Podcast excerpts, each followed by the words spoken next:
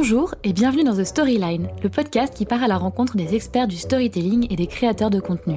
Je suis Noémie Kempf et deux fois par mois, j'invite un ou une experte du storytelling et du marketing pour décrypter les stratégies qui font le succès et la désirabilité des marques.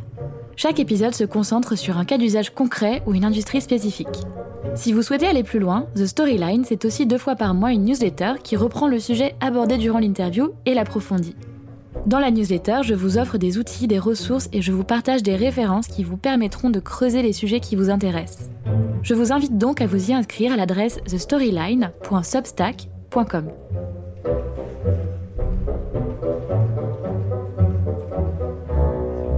Aujourd'hui, je vous propose de décortiquer le sujet de l'information et de son avenir plutôt mouvementé avec Bertrand Giffon, fondateur de Be My Media, une application mobile spécialisée dans l'information et l'éducation aux médias. Avec Bertrand, on fait un tour d'horizon de la relation ambiguë que nous tenons tous avec l'information et discutons de l'importance de développer son sens critique et d'exercer son libre arbitre, dans un monde semé d'embûches comme les deepfakes et les campagnes de désinformation. Nous parlons aussi de la responsabilité des marketeurs et des communicants vis-à-vis de l'information qu'ils créent et diffusent. Bonne écoute Salut Bertrand Salut Noémie Bienvenue dans The Storyline Merci de m'accueillir. Eh bien, écoute, je suis ravie qu'on puisse enfin enregistrer ensemble. On a déjà travaillé euh, sur un projet euh, lié à l'information euh, et mené par Be My Media et ça m'a vraiment inspiré tout ce que tu as pu créer ces dernières années et j'avais très envie de partager tout ça aux auditrices et aux auditeurs. Alors, pour commencer, est-ce que tu viens nous parler un petit peu, toi, de ton parcours et de ce qui t'a amené à, à créer Be My Media? Et concrètement, quel était ton constat de départ? Oui, avec plaisir. J'ai un parcours euh, un petit peu, euh, on va dire, atypique. Euh, j'ai arrêté l'école à 15 ans, après la troisième. Et ensuite, j'ai eu la chance et l'opportunité de faire un début de parcours chez les compagnons du devoir sur les métiers de, du bois et notamment de la charpente. Donc j'ai vraiment découvert à la suite d'un parcours euh, scolaire un peu chaotique, euh, dyslexique, pas du tout adapté à l'éducation nationale, et eh bien des nouveaux euh, modes d'apprentissage et puis la reprise de confiance dans le milieu professionnel. Et ce qui m'a permis de continuer à développer plein de connaissances et plein de compétences. Après, j'ai mmh. travaillé notamment dans l'économie de la construction, donc la maîtrise des budgets dans le bâtiment, avant de partir travailler quatre ans en Angleterre pour faire de la maîtrise d'œuvre, donc de la conduite de projet dans l'aménagement intérieur de luxe qui euh, alliait à la fois mes connaissances sur le management de projet et l'autre partie sur la connaissance de l'artisanat. Et du coup, c'était une, une, vraie passion et j'ai comme ça travaillé dans l'aménagement intérieur de luxe pour, euh, pour des, des milliardaires euh, à l'international. Et après, on va dire une douzaine d'années dans, dans cette folle vie, j'ai eu envie de donner un peu de sens à, à tout ça et j'étais déjà passionné d'information. J'avais des, des souvenirs justement de chez les compagnons des, du devoir, euh, où le soir, euh, quand on était interne, on avait euh, des, des, anciens, on les appelait les anciens, ils étaient, ils étaient un peu vieux, mais pas si vieux que ça. ils venaient avec des journaux et on faisait des débats d'actualité. Et c'était passionnant et je pense que ça m'a piqué un petit peu à ce moment-là. Et en fait, je me suis dit qu'on pouvait apporter l'éducation aux médias, à l'information au plus grand nombre et qu'il y avait vraiment quelque chose de chouette à faire à, ce, à cet endroit-là. Euh, je recherchais quelque chose qui ait du sens pour entreprendre et, du coup, je voyais du coup en 2018 euh, les enjeux des réseaux sociaux qui étaient déjà mmh. assez présent, moins hégémonique euh, que ce que ça ne l'est aujourd'hui, mais on constatait déjà des, grandes dérives et des grands sujets et ça me, ça me questionnait. Et c'est comme ça que j'ai décidé de monter Be My Media pour contribuer à l'éducation aux médias, à l'information et du coup à, l'éducation critique à l'information de nos jeunes concitoyens. Une sacrée mission et un sacré parcours aussi, c'est vraiment passionnant et c'est, ça a l'air d'avoir été euh, une vie trépidante, et elle l'est toujours d'ailleurs. Et tu disais donc 2018, début de prise de conscience euh, justement de l'impact des réseaux sociaux sur euh, bah, justement notre traitement et notre intégration de l'information, notre, notre euh, compréhension du monde qui nous entoure. C'était en 2018. Aujourd'hui, on est en plein dedans. À ton sens, aujourd'hui, pourquoi est-ce qu'on a autant besoin de sensibiliser notamment les jeunes, mais aussi les moins jeunes finalement, sur ces sujets euh, de l'information et de la manière dont elle va être créée et diffusée Pourquoi est-ce que c'est un, un enjeu majeur? Aujourd'hui, on est face en fait à, plusieurs euh, sujets autour de, de, l'éducation aux médias à l'information. Déjà, la première chose, c'est en effet qu'il y a un très gros effet de captation de l'attention sur les plateformes euh, dites sociales. Mmh au profit du modèle économique de ces dernières. C'est-à-dire que plus ils maintiennent le temps d'attention de leurs utilisateurs, plus ils monétisent leurs services à travers la publicité, à travers euh, euh, le modèle euh, de revenus de, de, la donnée. Et en fait, du coup, ils proposent des contenus qui sont vraiment captifs de l'attention des, des utilisateurs, ce qui va forcément orienter les contenus en fonction de ce qu'un utilisateur pense déjà d'un mmh. sujet ou de ce que le divertissement va pouvoir lui produire. Et en fait, pratiquer l'information, justement, c'est être exposé à différentes opinions, c'est soi-même se questionner, et c'est pas uniquement s'alimenter de ses propres centres d'intérêt. Et en fait, du coup, plus ça évolue, plus les algorithmes et plus l'intelligence artificielle est précise et permet euh, euh, bah, d'orienter euh, les utilisateurs vers des contenus, et, et plus malheureusement on s'éloigne d'une pratique émancipatrice de l'information. Mmh sur les réseaux sociaux. Oui, j'aime bien ce mot émancipation parce que finalement, euh, quand tu évoques ce sujet, euh, on voit tout de suite une forme d'emprisonnement un peu euh, intellectuel et idéologique. Et, et, du coup, ce à quoi tu fais référence, finalement, ça a été théorisé ces dernières années. On parle beaucoup des bulles de filtre et des chambres d'écho que tu dois bien connaître. Exactement, oui, c'est tout à fait ça. Est-ce que tu veux bien nous en parler un petit peu? Alors, bah, du coup, justement, les, bulles de filtre et les chambres d'écho, globalement, c'est la captation de l'attention euh, d'un utilisateur via les algorithmes. Donc, en étudiant le comportement d'une personne sur un réseau social ou sur un moteur de recherche, enfin, peu importe l'endroit, euh, la personne va se trouver dans l'espace numérique, eh bien, euh, on va comprendre finement qui est cette personne, quels mmh. sont ses centres d'intérêt, et du coup, on va l'alimenter par euh, tous ces prismes euh, d'intérêt. C'est-à-dire que quand on va faire, quand on va scroller sur un réseau social, eh bien, les contenus qui vont nous être proposés par les algorithmes euh, sont ce qui est vraiment censé nous plaire et nous attirer pour justement utiliser et maximiser le temps d'utilisation de, de, ces plateformes. Par exemple, sur YouTube, 70% des vidéos qui sont vues sont celles de la recommandation de l'algorithme. Et en fait, ces recommandations, elles nous enferment dans notre propre vision, puisque euh, si on, est euh, un auditeur euh, assidu de contenus qui peuvent être, par exemple, complotistes, eh bien, la va nous proposer des contenus de plus en plus euh, pointus et de plus en plus qui vont vraiment correspondre à notre à notre opinion. Et du coup c'est très dur de se représenter que l'extérieur du monde n'est pas cette représentation de ce qu'on voit euh, devant nos écrans. Et ça euh, du coup ça crée vraiment des enfermements de personnes ou de groupes de personnes à travers des systèmes de, de pensée puisque la représentation qu'ils ont globalement du sujet leur paraît hégémonique par exemple sur YouTube quand on a 50 ou 100 vidéos qui vont traiter de manière relativement similaire euh, la même cause, eh bien, on va euh, se persuader que cette cause euh, est absolument vraie pour, pour tout le monde. Ça a été le cas dans des grands enjeux de, de, société, hein, le Brexit, les élections de Donald Trump, la manifestation et la prise du Capitole le 6 janvier 2021. C'est des personnes qui sont typiquement enfermées dans, une, dans des bulles ou par exemple sur leurs réseaux sociaux ils vont voir qu'une seule, euh, euh, qu'un seul prisme de l'information, même s'il est multisource, ça sera un seul prisme de l'information. Mhm. Et du coup, les personnes vont euh, agir dans la société. Et du coup, ça, crée des grands enjeux citoyens et civiques autour de, la conception de la société dans laquelle on vit. Ouais, ce qui est assez, euh, euh, assez euh, impressionnant. Et je me souviens d'avoir été marquée par ce que tu m'avais dit quand on en avait parlé pour la première fois, qui était qu'en effet, ces gens qui ont participé à la prise du Capitole, quand ils se sont pointés devant le Capitole, ils étaient persuadés que la nation entière se soulevait et que l'intégralité des citoyens des États-Unis avaient pris le parti de, de, venir manifester et, et, s'incruster dans le Capitole. C'est vraiment voilà des, des, grands enjeux comme ça qui, auxquels on peut le voir. Et aujourd'hui, la manipulation de l'information est un est un grand grand sujet pour nos démocraties, mmh. puisqu'en effet, on a entre guillemets privatisé des grandes places publiques de prise de parole que sont les, les réseaux sociaux, et c'est bien des, des, algorithmes et des, et des, des pouvoirs entre guillemets privés qui contrôlent ces plateformes et du coup qui ont une quasi-hégémonie sur le débat démocratique à travers la perception de, enfin, de ce qu'on peut trouver sur ces plateformes. Carrément.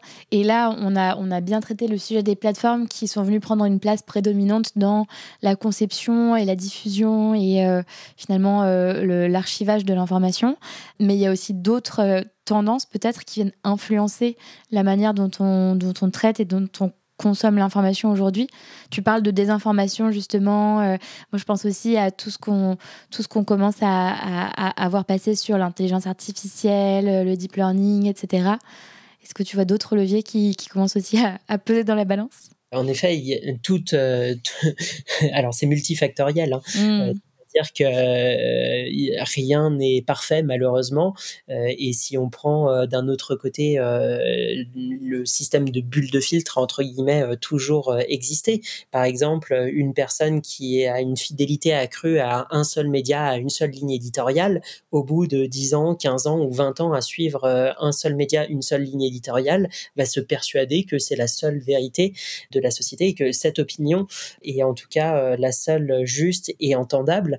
Euh, donc euh, le modèle des médias est, quelque chose euh, de précieux pour les démocraties, mais toujours dans la pluralité. Mmh comme euh, tu parles en effet euh, des modèles euh, d'IA, alors là, depuis six mois, c'est le sujet phare. Et évidemment dans l'éducation, beaucoup d'enseignants, on en parle avec beaucoup d'enseignants sur justement la question de l'intégrité des contenus. Et dans le sens intégrité du contenu, c'est-à-dire est-ce que derrière un contenu, c'est un homme avec un raisonnement étayé, poussé, qui a produit un, un contenu et qui, qui en est responsable ou en tout cas qui assument euh, une opinion, ou est-ce que ce sont des machines? Et en fait, la limite devient de plus en plus floue. Euh, le nombre de sources que ça soit sur internet ou euh, ou euh, différentes sont de sont sont incroyables et en fait on ne sait plus réellement quelle est la limite entre le réel et le non réel dans la production et quelle intégrité il y a derrière les contenus et ça c'est des choses qui qui nous posent évidemment question même si une part du raisonnement humain a permis de rédiger un, un contenu hein. aujourd'hui on voit des médias fleurir euh, avec de la production uniquement par intelligence artificielle, et ben, la part de cette intégrité euh, du raisonnement est, une vraie question euh, de société. C'est vrai, finalement, c'est une question d'éthique et de responsabilité qu'on ne pose pas vraiment beaucoup, ou en tout cas sur laquelle il n'y a pas vraiment de consensus aujourd'hui on en revient toujours au même point, en effet, et la morale des, individus qui compte. Je crois que c'est un des sujets qu'on a souvent abordé euh, ensemble. C'est vrai. Mais en parallèle de ça, alors, euh, tu as, levé un point justement sur lequel j'aurais bien aimé rebondir, qui est intéressant, qui est de dire que finalement, quand tu passes 10 ans à lire le même journal, s'il qu'il a un penchant plutôt pour euh, un parti politique ou une, ligne une ligne éditoriale spécifique, pardon, tu vas finalement l'intégrer comme étant la source de légitimité et de véracité euh, ultime. Est-ce que du coup, on en fait certains disent qu'on en fait un peu trop aujourd'hui avec nos inquiétudes et que finalement, il y a 100 ans, 200 ans, 500 ans, c'était un peu pareil, il y avait déjà des bulles de filtre et des chambres d'écho, sauf que c'était des colporteurs qui allaient dans les villages et qui amenaient une version de la réalité, que c'était euh, finalement de la, euh, de la propagande entre guillemets militaire ou, ou royale ou bien politique tout simplement Qu'est-ce que tu penses de, ça? Est-ce qu'aujourd'hui, c'est la même situation ou est-ce que c'est plus grave, entre guillemets? Alors en effet, ouais, tu, fais bien de souligner que ça a toujours existé, c'est-à-dire que de tout temps, euh, le récit a fait partie euh, de, la vie humaine, et en fait, euh, même si on remonte très très loin à, la préhistoire, quand on a des, hommes préhistoriques qui gravent dans des grottes les récits des épopées de chasse, etc., c'est une représentation de, de la société, c'est un récit. Mmh. et du coup, c'était c'était le quotidien. Et puis tout au long des époques, à chaque fois, on a des évolutions et chaque évolution est une accélération en réalité. L'imprimerie a été une accélération de la diffusion de la connaissance. le Internet a été une accélération d'accès à la connaissance. et aujourd'hui, en fait, on est à une telle vitesse et telle euh, euh, en effet euh, représentation de contenu où les contenus sont de plus en plus courts donc de plus en plus vulgarisateurs etc euh, que on, augmente entre guillemets encore une fois le volume et la puissance d'une bulle de filtre ou d'une chambre d'écho euh, parce que c'est encore une fois la représentation d'une par un nombre important de choses qui montrent euh, que quelque chose euh, est vrai ou pas. Euh, c'est la loi de Brandolini qui dit que en gros une, une fausse information on met sept fois plus de temps à la à démontrer que c'est faux qu'elle ne met à, à montrer à, exister. Donc une rumeur est, vraiment dramatique ou une fausse nouvelle est vraiment dramatique et circule très vite et c'est très difficile de, la déconstruire. Donc en fait, aujourd'hui, dans une multitude de sources, dans une multitude de contenus, avoir un bruit permanent avec mmh. beaucoup de choses euh, amplifie euh, cette, euh, ce phénomène et à la fois, est-ce qu'il faut en être inquiet c'est euh, l'évolution de la société et, et je pense que euh, en effet il faut en avoir conscience il faut euh, former et continuer à investir dans l'éducation des personnes pour justement continuer à développer de la curiosité et de l'esprit critique chez les individus mmh. mais mais ça a toujours existé et, et ça existera encore en être plus inquiet que ça, il faudra voir l'effet que ça a sur les, sociétés quand je vois ce qui se passe euh, plutôt euh, côté États-Unis, ça m'inquiète plus qu'en Europe. Euh, on dit toujours qu'il y a un, temps d'écart entre les États-Unis et, l'Europe et que quand les États-Unis tous c'est l'Europe qui s'enrhume, eh bien à voir quelle sera l'évolution de la société dans les dix prochaines années. Et qu'est-ce qui t'inquiète en particulier aux États-Unis? On a parlé du Capitole, des élections, etc. Il y a d'autres signaux faibles qui, qui sont ah, pas encore arrivés ici? Globalement, le, le, cadre euh, médiatique euh, aux États-Unis est quand même plus inquiétant euh, qu'en France. on parle toujours en France de la concentration des médias, donc que 80% des médias sont, sont détenus par une, une petite minorité et qui, qui aurait une influence très forte sur la société. pour avoir côtoyé pas mal de grandes maisons d'édition, quand je prends par exemple Altis, ou dans dans le même bâtiment, on va retrouver euh, au rez-de-chaussée euh, RTL et, BFM et à l'étage euh, Libération et l'Express. Mmh. liberté d'expression et, la liberté de la presse en France est quand même assez assez présente. Toute, proportions gardées et, et nuances qu'on peut apporter à tout ça, évidemment, et avec beaucoup de prudence euh, euh, sur toutes ces questions. Mais globalement, euh, on est dans un système qui est moins biaisé qu'aux États-Unis, où le clivage, ou la place du numérique, où toutes ces grandes questions sont, sont beaucoup plus violentes qu'en Europe. Oui, et eh bien tout ça c'est passionnant et un peu flippant, on va pas se mentir. Euh, et concrètement, bah, justement, euh, Be My Media essaye de répondre à, ces grandes problématiques, à ces enjeux, qui d'ailleurs sont, si je dis pas de bêtises, des enjeux euh, du développement, enfin liés à, l'organisation pour le développement durable. Oui, tout à fait. Euh, l'éducation aux médias, à l'information est un des piliers euh, sur euh, l'axe sociétal donc des enjeux de développement durable au sens de, de l'ONU, qui a défini donc 17 objectifs de développement durable. Et dans ces 17 objectifs de développement durable, il y en a plusieurs qui sont qui sont en écho avec cette question de, de l'information. Donc, par exemple, l'objectif de développement numéro 4 de l'ONU, c'est œuvrer pour une éducation de qualité mmh. et dans cette éducation de qualité, le développement des soft skills, notamment la curiosité et l'esprit critique, qui sont les deux compétences les plus recherchées dans le monde de l'emploi euh, aujourd'hui selon l'OCDE, sont euh, vraiment en lien avec euh, cette compétence, enfin cette question d'éducation aux médias et à l'information et cette question de, de, critique, de regard critique sur l'information. et en fait, c'est sous un chapeau d'une compétence que l'on entend peu parler, qui s'appelle la littératie. C'est l'aptitude à savoir utiliser et comprendre l'information écrite dans la vie courante, au travail et dans la collectivité. Et donc, mmh. c'est vraiment euh, une des compétences clés du 21e siècle et donc euh, des enjeux euh, de développement durable. On va la retrouver, l'éducation aux médias à l'information, également à travers les enjeux du développement du, du numérique, c'est-à-dire que l'accès à la ressource numérique est un grand enjeu pour, pour les démocraties et mmh. savoir utiliser l'information et comprendre euh, justement les biais algorithmiques, les biais technologiques, euh, est un objectif de développement durable, comme comprendre l'information scientifique, c'est-à-dire euh, savoir sourcer une information scientifique, comprendre une source fiable, etc., fait partie des enjeux par rapport au réchauffement climatique pour avoir un avis éclairé sur, sur l'information. Il faut savoir décrypter et déchiffrer l'information scientifique. Génial. Et du coup, concrètement, comment est-ce que tu as pensé euh, Be My Media pour, euh, pour euh, répondre à ces, à ces enjeux qui sont quand même assez conséquents? J'ai raconté n'importe quoi.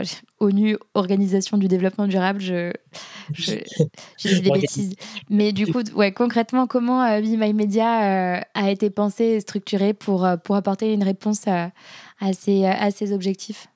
Alors, nous, notre, euh, notre vocation chez Be My Media, euh, c'est il y, y, a deux parties. Il y a un premier volet qui est, euh, euh, on va dire, théorique et méthodologique. C'est-à-dire que euh, on va aborder et on va proposer un parcours e-learning qui permet à tous les établissements, que ce soit du secondaire, donc dès les niveaux lycée à partir de, de 15 ans, jusqu'à l'enseignement supérieur, avec notamment des étudiants en master, on, a plusieurs degrés de, de progression sur les enjeux théoriques et méthodologiques de la maîtrise de l'information. Et en fait, on a créé un référentiel de compétences qui passe par, euh, en, premier, maîtriser le circuit de production et de diffusion de l'information. Il faut savoir, par exemple, que selon le dernier rapport PISA, seulement 9% des jeunes de 15 ans savent identifier la différence entre un fait et une opinion dans un article de presse. Mmh. 34% à 17 ans à la sortie au niveau du bac. Donc, quand ils arrivent dans l'enseignement supérieur, ils sont complètement perdus face à la pratique de l'information. Donc, le premier bloc, logiquement, c'est euh, qu'est-ce qu'un journaliste, qu'est-ce qu'un média, qu'est-ce qu'une source d'information. Euh, voilà. Le deuxième bloc, c'est savoir euh, dans sa pluralité. Donc là, c'est identifier les sources. Qu'est-ce que de la presse d'information générale? Qu'est-ce qu'un média indépendant en ligne? Euh, C'est des grandes questions euh, et, mettre en parallèle euh, tous les autres producteurs de contenu, mmh. les influenceurs, des youtubeurs, une production de podcast telle que on est en train de le faire. On l'avait déjà évoqué ensemble, c'est-à-dire qu'aujourd'hui on produit un contenu qui est un travail que l'on fait avec de la déontologie. Tu as préparé cet entretien. Euh, je réponds avec, un, avec une, une expertise de, de cinq ans euh, euh, sur ces thématiques-là. donc, on a une déontologie de production de contenu. Nous ne sommes pas journalistes pour autant, et pourtant, le travail que nous fournissons aujourd'hui est un travail professionnel. Donc, mm. savoir identifier les sources, aussi variée soit-elle, est un enjeu. Le troisième acte, c'est vraiment tout l'enjeu civique et citoyen, donc comprendre que euh, l'information a un enjeu dans nos démocraties, la place des médias dans le débat démocratique, le garde-fou qui représente euh, en étant euh, parfois lanceur d'alerte, est très important de, prendre en considération. Le quatrième bloc va être tourné autour de comment fonctionne la désinformation et notamment à travers le numérique. Donc savoir euh, identifier ce qui est la mésinformation, c'est-à-dire euh, une mauvaise information mais non volontaire, et la désinformation qui est quelque chose qui est volontairement manipulateur, euh, d'où les fake news, les théories du complot, comment fonctionne la production des fake news à l'échelle mondiale, les enjeux géopolitiques et notamment des officines de désinformation qui œuvrent sous différentes influences. Et on mmh. est en plein dans cette guerre de l'information et, on se rend moyennement compte, mais tous les jours, en fait, voilà, c'est la porte d'entrée, c'est le numérique pour des officines qui vont tenter de légitimer des fausses informations en faisant un bruit permanent sur les enjeux, enfin sur le numérique. Et enfin, les derniers éléments, c'est tous les biais, les biais des médias hein, qui sont pas exempts de défauts, j'en ai parlé, les biais également de l'individu, c'est-à-dire nos propres biais cognitifs, maîtriser et comprendre le fonctionnement de notre cerveau sur la pratique de l'information, c'est fondamental. Le biais de l'émotion, savoir qu'une information émotionnelle a tendance à, beaucoup plus nous impacter, ou le biais de confirmation, qui est le fait d'aller chercher une information qui confirme notre point de vue et un totalement euh, naturel. Donc ça, vraiment, on a un parcours pédagogique euh, qui permet euh, d'apprendre pour tous les, les, élèves et les étudiants à maîtriser ces grands concepts au fur et à mesure. Et surtout, notre volonté, c'est de faire pratiquer l'information au CP. Quand on a appris les mathématiques, on a fait des additions une fois, dix fois, cent fois, mille fois pour les maîtriser. Eh bien, l'information, c'est pareil. Il faut lire, il faut comparer, il faut être exposé à différentes lignes éditoriales il faut lire euh, des articles de fond, des articles plus courts, euh, mais il faut pratiquer l'information pour euh, vraiment la développer et, développer sa curiosité et son esprit critique. Ça se fait sur un temps long. Donc en fait, notre ressource pédagogique permet de créer une certaine occurrence de répétition pédagogique. Ainsi, on s'assure que les étudiants vont lire entre 60 et 100 articles par mois tout au long de, de l'année scolaire ou universitaire, et ce qui va vraiment engendrer un développement de compétences par la pratique de l'information et en limitant évidemment les effets de bord des bulles de filtre, puisqu'on a un agrégateur que l'on a développé nous-mêmes pour euh, proposer euh, l'information en limitant euh, les billets technologiques. donc on n'utilise pas de données personnelles des utilisateurs, c'est pas les articles les plus lus qui remontent en premier. bref, c'est vraiment une agrégation de contenu éthique pour répondre à cet enjeu. Ok, génial. En général, quelle est la réaction des, étudiants, euh, des élèves, euh, une fois que vous les avez fait passer par la moulinette, justement, de, la compréhension un peu globale euh, de cet état de l'information et de leur, de leur biais et de leurs propres, enfin, leurs propres ornières, finalement? Alors, c'est très varié et ça dépend vraiment des âges et des niveaux on a évidemment plus de difficultés euh, sur, euh, sur les, les, plus jeunes qui sont euh, extrêmement sujets à la thématique du divertissement. Hein. Quand on dit que aujourd'hui TikTok est la première source d'information pour les jeunes de, de 15 à 20 ans, c'est 95 minutes sur TikTok chaque jour par utilisateur en France. 20% des contenus sur TikTok contiennent des allégations fausses ou trompeuses. Donc ils ont déjà souvent quand on, on les a, nous dans, dans nos parcours pédagogiques, que ça soit à travers euh, l'application ou en présentiel, ils ont déjà 1, 2, 3, 4, 5 ans d'utilisation de, réseaux sociaux euh, derrière eux. Mmh. Et ils ont déjà une représentation euh, assez euh, biaisée et du coup une forte défiance envers euh, les autres producteurs de contenu. Alors ils accordent une confiance assez aiguë à l'information sur les réseaux sociaux et pourtant ils sont défiants de notre appareil médiatique sans connaître la déontologie qui se cache derrière le métier de, journaliste ou, ou par exemple ce qu'est la charte de Munich qui est un peu le serment d'Hippocrate des journalistes. et en fait, pour les plus jeunes, le but c'est déjà de leur montrer euh, qu'il n'y a pas que la vidéo comme support, euh, que l'information, la nuance, etc. Euh, s'apprend et on leur apprend le débat d'idées à travers justement nuancer des opinions, faire des revues de presse. Et au bout de quelques temps, on voit qu'ils ont quand même un doute. En tout cas, si on arrive à susciter le doute chez eux, de vérifier les sources, de comparer des points de vue, c'est déjà une, super expérience. Mmh. Et après, dans l'enseignement supérieur, on a un taux d'adoption qui est assez rapide, on va dire, euh, dès les niveaux licence, licence 3. Ils n'arrivent pas toujours avec le, niveau de conscience sur le sujet, mais au bout de six mois, on a par exemple à l'université de, euh, Montpellier, avec qui on travaille, euh, un petit peu plus de 80% des étudiants qui continuent à utiliser notre support d'information après la période d'évaluation. Donc on voit un taux d'adoption assez important et une des grandes discussions autour de débats d'actualité été enrichi par de la comparaison de points de vue, par de la compréhension sur ces sujets. Et en effet, quand on arrive au niveau master, on a des véritables débats assez passionnés sur, sur ces sujets avec, avec les étudiants. Mmh, ok, oui, je comprends que ce soit très échelonné. Mais pour revenir aux plus jeunes, c'est vrai que je me souviens pour, pour avoir fait partie des intervenants dans une de ces, de ces sessions avec, avec toi à tes côtés, j'avais été très surprise parce qu'on a l'habitude de demander aux étudiants quelles sont leurs sources justement euh, quelles sont les sources d'informations qu'ils consomment euh, tous les jours ou ponctuellement ou rarement, mais en tout cas qu'ils consomment et qu'ils identifient. Et que en effet, dans toutes les classes, ça ne loupe jamais. Euh, quasiment 100% des étudiants répondent que leur source d'information principale, ça va être Hugo Décrypte sur Instagram, ce que je trouve assez délirant. Donc pour revenir à ce sujet vidéo, mais non, non seulement au fait que la vidéo supplante tous les autres supports d'information de ce que, que j'ai l'impression. Alors c'est un petit, euh, un petit échantillon qu'on a testé, mais ça reste quand même significatif c'est aussi que ce ne sont en effet pas des, médias outlets traditionnels, euh, renommés, à portée internationale, ou en tout cas euh, qui ont des, des, équipes de journalistes et qui font un travail justement de journalisme, mais plutôt des individus, des créateurs. Et ça ouvre quand même la question qui est à quel point est-ce que la plus jeune génération est capable de faire la différence? Tu disais, ils ont du mal à faire la différence entre un fait et une, euh, et une information. Et est-ce qu'ils ont la, capacité de faire la différence entre des messages sponsorisés d'entreprises, de créateurs, et des messages euh, informationnels relayés par un média indépendant ou en tout cas qui n'est pas, euh, qui n'a pas une finalité euh, ou, un but lucratif? Alors ça, c'est une, très grande question. Et, et, toi qui es spécialiste du marketing, mmh.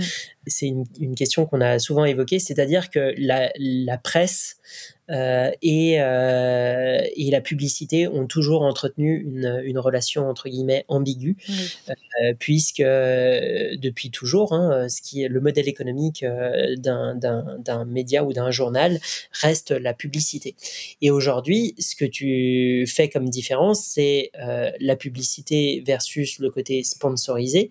et en effet, quand on ouvre les pages d'un média d'information générale, on va retrouver de la publicité et on voit bien qu'il y a des encarts publicitaires et des, et des, et des contenus. Et aujourd'hui, cognitivement parlant, dans une vidéo, euh, passer de la partie sponsorisée, je présente un produit, à enchaîner tout de suite avec le même ton sur le contenu euh, de, de, de, la vidéo euh, est une vraie limite. Mmh. Il y a des euh, à ce titre. Et en effet, on voit beaucoup de jeunes qui euh, ne comprennent pas toujours euh, quel est le contenu sponsorisé du contenu porteur. Alors, il y a plus ou moins de déontologie selon les producteurs d'informations, encore une fois, avec, avec cette question-là. Hugo Décrypte, est plutôt assez assez professionnel dans son travail. Il a une équipe euh, de journalistes euh, qui fait euh, de l'investigation, qui produit des contenus. Et pourtant, euh, en effet, on voit qu'il a été euh, récemment retoqué au Conseil déontologique des journalistes sur cette question du sponsoring et du coup du modèle économique de son média qui qui est toujours euh, en question. Euh, pour autant, c'est là où il faut vraiment apprendre à, à, voir qui est derrière le producteur de contenu, quel est l'objectif, quel est le but euh, informationnel, etc. Et que la production de contenu ne soit pas au service de la publicité, mais que ce soit bien la publicité qui soit au service du modèle économique du journaliste, que peut mmh. être notamment Hugo Décrypte. On a d'autres euh, d'autres influenceurs pour le coup qui ne sont pas du tout euh, dans cette éthique-là. Et en effet, une des grandes thématiques que l'on aborde avec les jeunes, c'est euh, bien identifier ces influences dans la production de l'information. Passionnant. Et du coup, dans, dans un monde euh, qui, a priori, ne va pas forcément aller dans le sens d'une clarification de cette ligne très floue entre message de marque, modèle économique euh, ancré dans l'entertainment informationnel et euh, bah, information finalement détachée d'un objectif lucratif, Comment tu conseilles aux gens de se positionner? Quels sont, enfin, tu t'en as déjà un petit peu parlé, tu as déjà fait allusion, mais quels sont les, les ingrédients, de, les éléments d'une d'une diète informationnelle ou d'un régime informationnel qui soit vraiment euh, sain? Alors, la première chose, et, euh, et ça, euh, ça fait partie de nombreux débats qu'on a déjà eu ensemble, la question en fait d'apprendre à sacraliser des temps de pratique de l'information en mmh. dehors de divertissement. Tu as, exactement posé le constat dans, dans, l'introduction de cette partie, c'est-à-dire qu'il ne faut pas confondre le divertissement et être sur des réseaux sociaux, c'est souvent une, une pratique divertissante et il n'y a aucun aucun mal à ça. On peut euh, euh, très bien euh, passer du temps sur un réseau social ou avoir des informations sur des points de vue militants ou quoi que ce soit sur, sur des réseaux sociaux. C'est très bien, mais il faut différencier le temps divertissement du réseau social et le temps pratique de l'information. Donc nous, le premier, la première base qu'on souhaite vraiment apprendre aux jeunes, c'est de sacraliser deux à trois fois par semaine, de passer 15 à 20 minutes à s'informer, c'est-à-dire à, se dire, quand je fais cette activité, je suis en train de comprendre ce qui se passe dans ma société, ce qui se passe autour de moi pour que je puisse agir en tant que citoyen dans, cette, dans cet environnement. Donc ça, c'est vraiment la première chose. La deuxième chose, c'est l'organisation de sa pratique de l'information et sa hiérarchisation. On a parlé euh, du concept d'infobésité, c'est-à-dire que trop d'informations euh, tue l'information et aujourd'hui, on est noyé euh, sous des tonnes de contenus qui peuvent être à la fois de l'information ou du divertissement. Et en effet, une vidéo de Hugo Décrypte euh, entre euh, une recette euh, de cupcake à la fraise sur un fil et une vidéo de danse, c'est très difficile pour le cerveau humain de se dire bah là c'est quelque chose d'information sérieux et juste après je passe à quelque chose de divertissant. Donc mmh vraiment éliminer ce bruit de l'information en structurant euh, les sujets d'information que l'on souhaite suivre, lesquels ont de l'importance, d'où le fait aussi de se rapprocher de médias, de la presse d'information générale ou euh, audiovisuelle, qui ont ce rôle de hiérarchiser l'importance de l'information dans la société. Aujourd'hui, euh, est-ce qu'un fait divers euh, mineur euh, qui prend une proportion importante sur les réseaux sociaux est aussi importante que la catastrophique guerre en Ukraine ou que le dérèglement climatique? Donc en fait, la hiérarchisation de l'information passe aussi par lire des médias d'information générale qui vont nous permettre d'identifier les, priorités. Et mmh. puis après, dans ces dans ces contenus là une fois qu'on euh, une fois qu'on sait hiérarchiser l'information euh, trouver des sources auxquelles on a confiance et on accorde notre confiance euh, est très importante. C'est-à-dire qu'il faut se dire qu'on peut avoir des médias auxquels on a confiance parce qu'on a les mêmes opinions, mais aussi accorder un petit peu de sa confiance à des médias qui peuvent avoir d'autres opinions, justement pour structurer notre capacité à développer notre regard critique sur, euh, sur l'information. Donc vraiment trois étapes.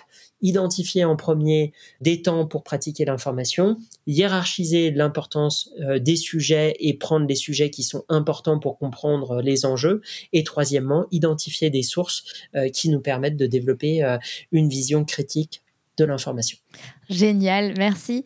Et j'avais une dernière question pour toi parce que c'est vrai que c'est une thématique que, j'aime beaucoup aborder. Euh, on en a déjà un petit peu parlé. Le sujet de l'éthique euh, est quand même assez euh, prominent dans cette histoire de futur de l'information. Et du côté euh, du business des entreprises et des créateurs de contenu, des content managers, des marketeurs, des communicants euh, dont je, dont je fais partie, il y a quand même cette question de est-ce qu'on est, euh, éthique, est-ce qu'on est droit dans nos bottes dans ce qu'on fait Quelles sont les, les limites à, à, tracer dans nos métiers? Parce que finalement, on est nous aussi toujours en permanence sur un fil assez raide entre la manipulation de l'information, entre guillemets, à des fins commerciales et lucratives la réelle volonté d'éduquer, d'apporter de la valeur, euh, de créer un lien de confiance avec euh, nos audiences. Est-ce que tu vois peut-être, euh, mais pour autant, on ne peut pas tous signer la charte de Munich, ça n'aurait aucun sens, et on ne peut pas devenir journaliste.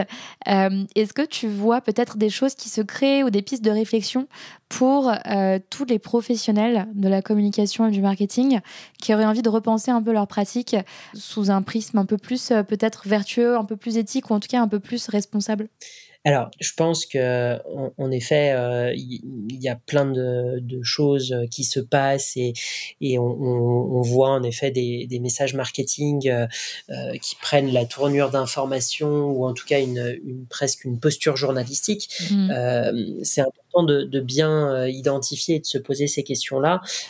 la question, en fait, pour moi, dans le, ce côté marketing et peut-être ce qu'on essaye de faire chez Be My Media, c'est de toujours apporter de la valeur à l'auditeur à qui on s'adresse. Mmh. Chez Bimail Media, on est une, une, organisation à mission avec une, une raison d'être qui est, qui est définie. et en fait, notre vision, quand on parle de Bimail Media, parce qu'évidemment, il faut qu'on fasse du marketing et qu'on communique et qu'on se fasse connaître.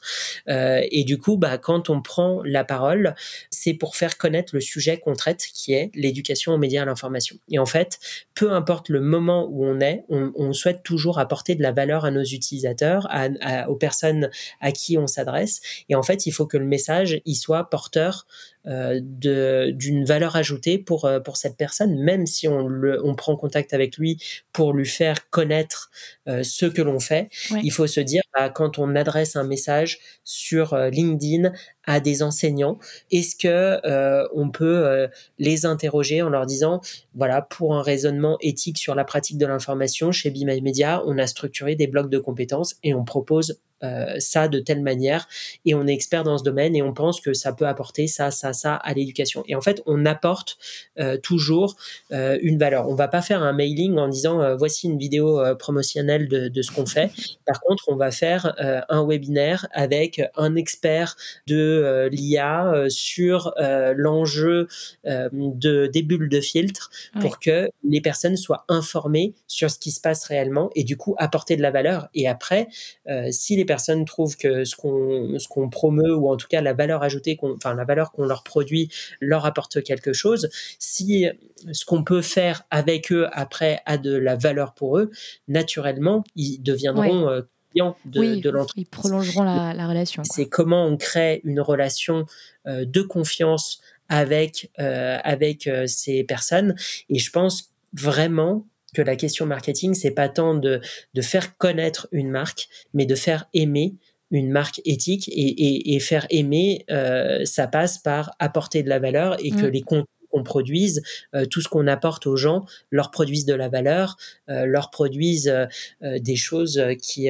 qui ont du sens et qui, qui les intéressent et ne pas se tromper de cible. Toujours, on revient aux fondamentaux du marketing, hein, mais c'est-à-dire qu'adresser un message euh, juste à la bonne personne est important et que la personne qui n'est pas concernée par ce message-là ne le reçoive pas, c'est aussi une, une règle d'or parce que on reçoit souvent euh, des newsletters ou des éléments euh, qui nous concernent pas et du coup ça crée une, une frustration vis-à-vis de ce monde du marketing mm. qu'on pense toujours plus violent ou toujours plus intrusif et vraiment cette justesse, apporter la bonne valeur à la bonne personne, c'est à mon avis une des clés et on peut en fait faire des contenus tout à fait informationnels, mais même si on n'a euh, pas de, de, de, journaliste en interne ou si on n'est pas signataire de la charte de Munich, on peut produire de la valeur pour les personnes. Trop bien, c'est une belle, euh, une belle conclusion et j'ajoute à ça euh, ce que j'entends un peu aussi à travers tes propos, c'est que avant de, de, se poser la question de la valeur du contenu concret, mais chez vous ça a été, ça a été inné euh, et ça a été euh, inscrit dans votre démarche dès les débuts de Be My Media. Il faut aussi se questionner sur euh, la valeur de l'entreprise et de ses produits et donc en fait la pertinence de, de, sa raison d'être et de, de, sa mission en tant qu'entreprise de manière globale. quoi. Exactement. Nous, euh, chez Be My Media, la raison d'être, qui est euh, le préambule des statuts, est au cœur de l'organigramme et toute l'organisation de l'entreprise est au service de cette raison d'être par mmh. euh, spécialité. C'est-à-dire que notre responsable marketing, quand il produit un contenu, est-ce qu'il est en train de démocratiser la problématique de l'éducation aux médias à l'information en sensibilisant des profs à cette question-là? Si c'est oui, son contenu, euh, sa newsletter, son, son, webinaire, son podcast ou, ou ce qu'il va faire apporte de la valeur, donc il est légitime. Le commercial, quand il va prendre son téléphone pour appeler un prospect, est-ce qu'il va faire connaître Be My Media à la personne qui a besoin de, de, de nous pour l'éducation aux médias à l'information? Oui, non. Si c'est oui, on est au bon endroit. S'il mmh. appelle une entreprise pour proposer un outil de veille, certes, Be My Media permet d'avoir accès à de l'information et faire de la veille, mais avant tout, nos contenus sont dédiés à l'éducation aux médias, à l'information. Donc, s'il vend un outil de veille, il n'est pas au bon endroit. Et en fait, le juge de paix chez Be My Media, c'est la raison d'être. Et tout ce qui ne, euh, toutes les questions dans l'entreprise qui sont futiles ou qui ne répondent pas à la raison d'être, en fait, n'ont pas lieu d'être. C'est un, méga tiers de confiance.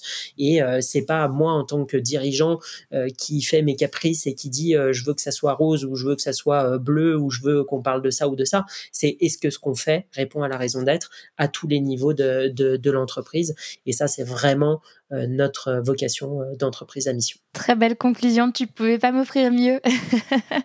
du coup, bah, un grand merci Bertrand pour, pour toutes ces infos, tous, toutes ces idées. C'était passionnant. Merci à toi, Noémie. Et puis merci pour ce que vous faites avec Be My Media. Longue vie à, à votre initiative. Merci. Salut. Salut. Alors, qu'avez-vous pensé de cet épisode? Le témoignage de Bertrand ouvre les portes d'un futur un peu anxiogène, mais il dévoile aussi l'opportunité pour nous autres marketeurs et communicants de repenser la manière dont nous traitons et nous partageons l'information avec plus d'éthique et dans un souci d'aider nos audiences à développer leur sens critique et leur libre arbitre pour créer de la confiance avant de vendre. Je vous laisse méditer là-dessus et je vous souhaite de belles vacances. Le podcast fait une pause estivale et reprend la rentrée. À très vite!